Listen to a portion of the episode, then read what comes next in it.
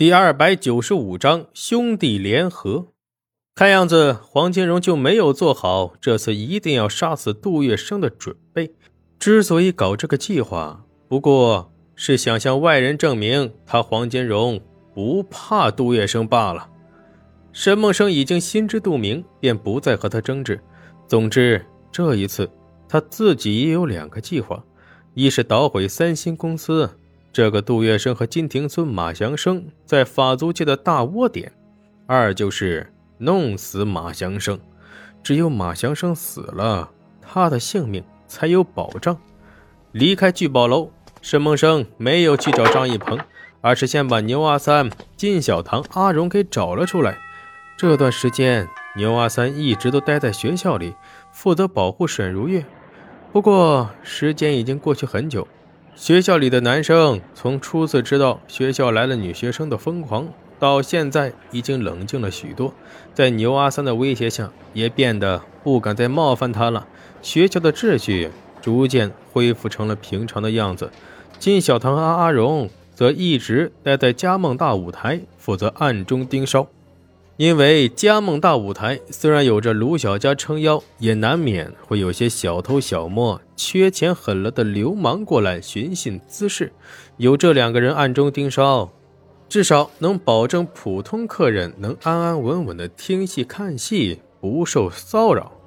这是他经营商店最基本的理念，不能让客人进来了还担惊受怕。经过一段时间的整治，打残了十几个小偷和闹事的流氓。加盟大舞台也走上了正轨，再加上梦莹和林志轩的走红，给加盟大舞台招来了很多大人物的戏迷，那些小偷小摸的也就不敢光顾了。从今天起，你们三个就跟在我身边，只保护我，为我办事。沈梦生现在对他们可以说是全心全意的信任，他拿出地图，指给他们看自己曾经遭受袭击的地方，这里。和这里，都是马祥生布置过人手的地方。他们会选择这两个地方，一是知道我会经过，二是因为他的手下熟悉这一带。所以，阿荣，你负责去给我好好查查，当时到底是谁对我动的手。是。杜月笙和马祥生虽然投奔了公共租界的陆连魁，但一时之间，他们的手下是不可能挪窝的，尤其是马祥生的手下。多是从黄金荣那边撬过去的，老本家几乎都在十六铺，查起来很容易。等到黄金荣的人开始向三星公司发动总攻的时候，他们会死死地看住这几条路，然后留下这两条路的缺口。到时候，杜月笙和马祥生一定会从这两条路上逃走。沈梦生用笔一边画着地图，一边讲解。牛阿三听得抓耳挠腮，不懂道。黄金荣要杀杜月笙，干嘛不把所有的路都堵住，还给他留两条路啊？沈梦生冷冷一笑，因为他并不是真的想要杀死杜月笙，口口声声的那么喊，不过是为了做个样子罢了。闻言，金小棠和阿荣对视一眼，都露出了困惑的神色。做样子？为啥呀？直接杀了杜月笙，对他好处不是更多？不。杜月笙不能死，他是福沃利的人，要杀要剐也得听福沃利的安排。黄金荣动手等于是越界。牛阿三更糊涂了，那他抢了三星公司不也是？沈梦生好笑，你们呐糊涂。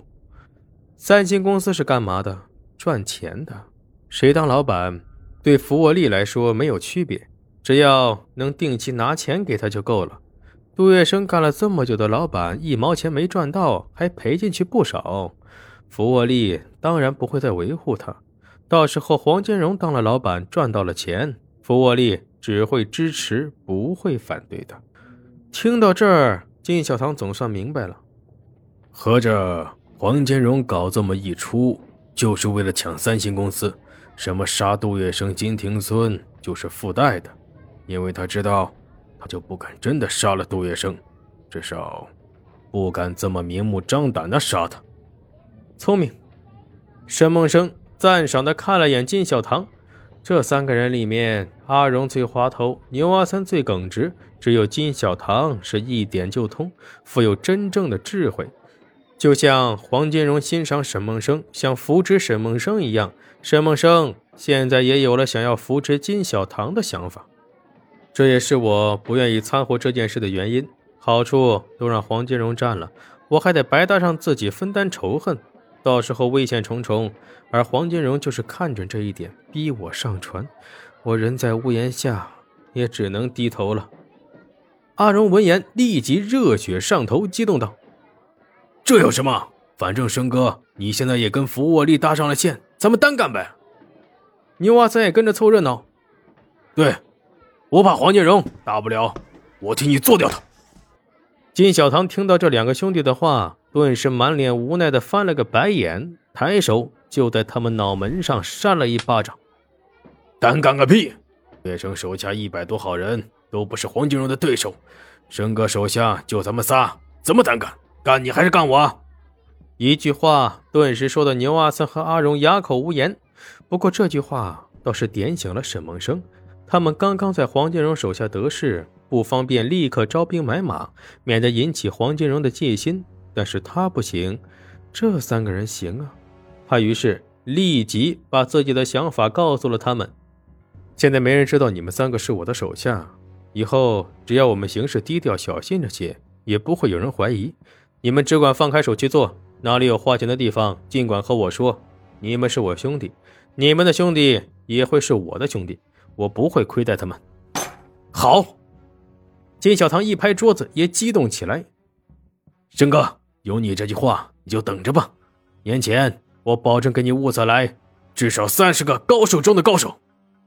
这年头，男人里头最不缺的就是想卖命的，因为大家伙都缺钱缺疯了，尤其是过年前，更是所有人想卖命的最高峰。谁不想攒钱回家过年呢？谁不想过年的时候家里有粮有肉，团团圆圆，热热闹闹的？这个时候，他们横空出世，大把洒金，随随便便就能招来不少英雄好汉。